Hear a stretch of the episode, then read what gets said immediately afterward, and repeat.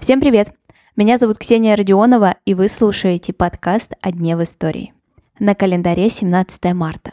И в этот день, в 1856 году в Омске, родился художник Михаил Александрович Врубель.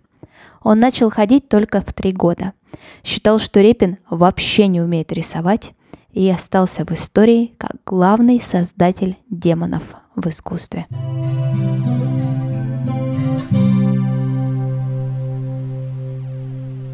Отец Врубеля был военным человеком и за свою жизнь дослужился до звания генерал-майор.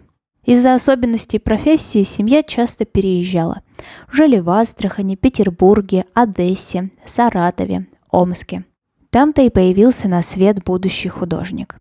Когда ему было три года, у мальчика умирает мать, и воспитанием занималась мачеха. У Врубеля было прекрасное образование. Он знал латынь, говорил на нескольких современных языках, и его отец настоял на том, чтобы Михаил поступал на юридический факультет. Он, конечно же, там учился, но диплома не получил. Устал и поступил в Академию художеств. Это было совсем не спонтанным желанием. С самого детства в Михаиле проявлялись способности к рисованию. В 9 лет Михаил пошел с отцом на выставку, где показывали копию фрески Микеланджело «Страшный суд». Когда семья вернулась домой, юный Михаил воспроизвел ее по памяти. Если вы когда-то видели работы Врубеля, то согласитесь со мной, что для рубежа 19-20 веков это было совсем нетипичное творчество. Конечно, было огромное количество людей и профессионалов, и простых зрителей, которые творчество Врубеля совсем не признавали. Но пришел он к своему стилю только спустя время. В Академии художеств был прилежным учеником, и у него был наставник Павел Чистяков. У него также обучались Репин, Серов, Васнецов и Суриков.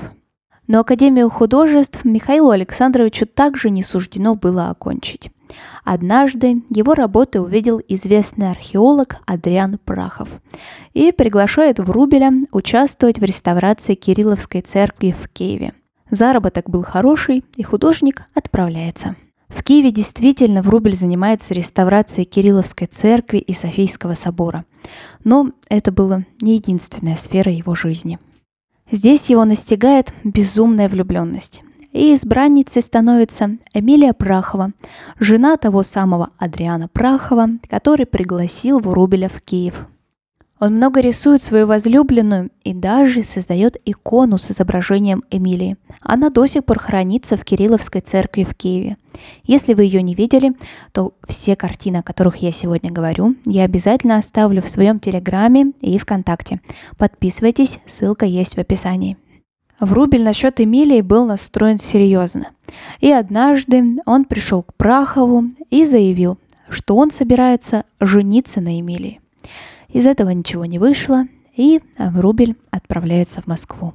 Там ему предоставилась возможность поучаствовать в интересном проекте. Исполнялось 50 лет со дня смерти Лермонтова, и было решено создать сборник пригласить художников, чтобы они создали иллюстрации к произведениям Михаила Юрьевича. Врубель создает иллюстрации к поэме Лермонтова «Демон», и этот герой точно стал визитной карточкой художника. Для меня самая пугающая и завораживающая картина из всего демонического цикла, уже не из Лермонтова, а отдельная самостоятельная картина, это точно демон поверженный. Важная часть жизни Михаила Александровича – его жена, певица Надежда Забелла. Говорят, что сначала он влюбился не в нее саму, а в ее голос. И при первой встрече он предложил ей сразу же выйти за него. Вроде бы это было шуткой, но, как мы знаем, оказалось совсем настоящей правдой. Надежда сказала, что согласится, но при одном условии.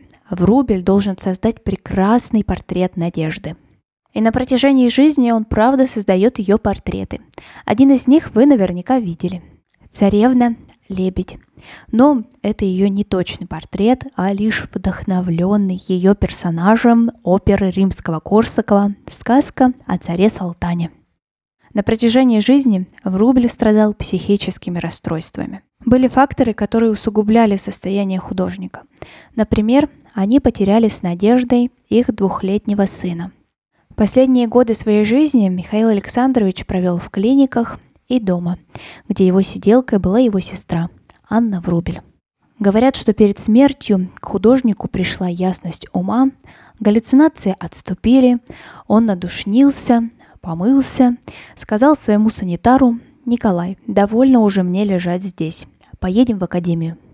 На следующий день Михаила Врубеля не стало, и его гроб был установлен в Академии художеств. А сегодняшний выпуск подошел к концу.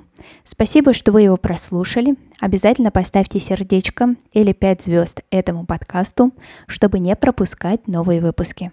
Обязательно заглядывайте в Телеграм или ВКонтакте, чтобы посмотреть все упомянутые сегодня мной картины. А мы услышимся совсем скоро. Хорошего дня!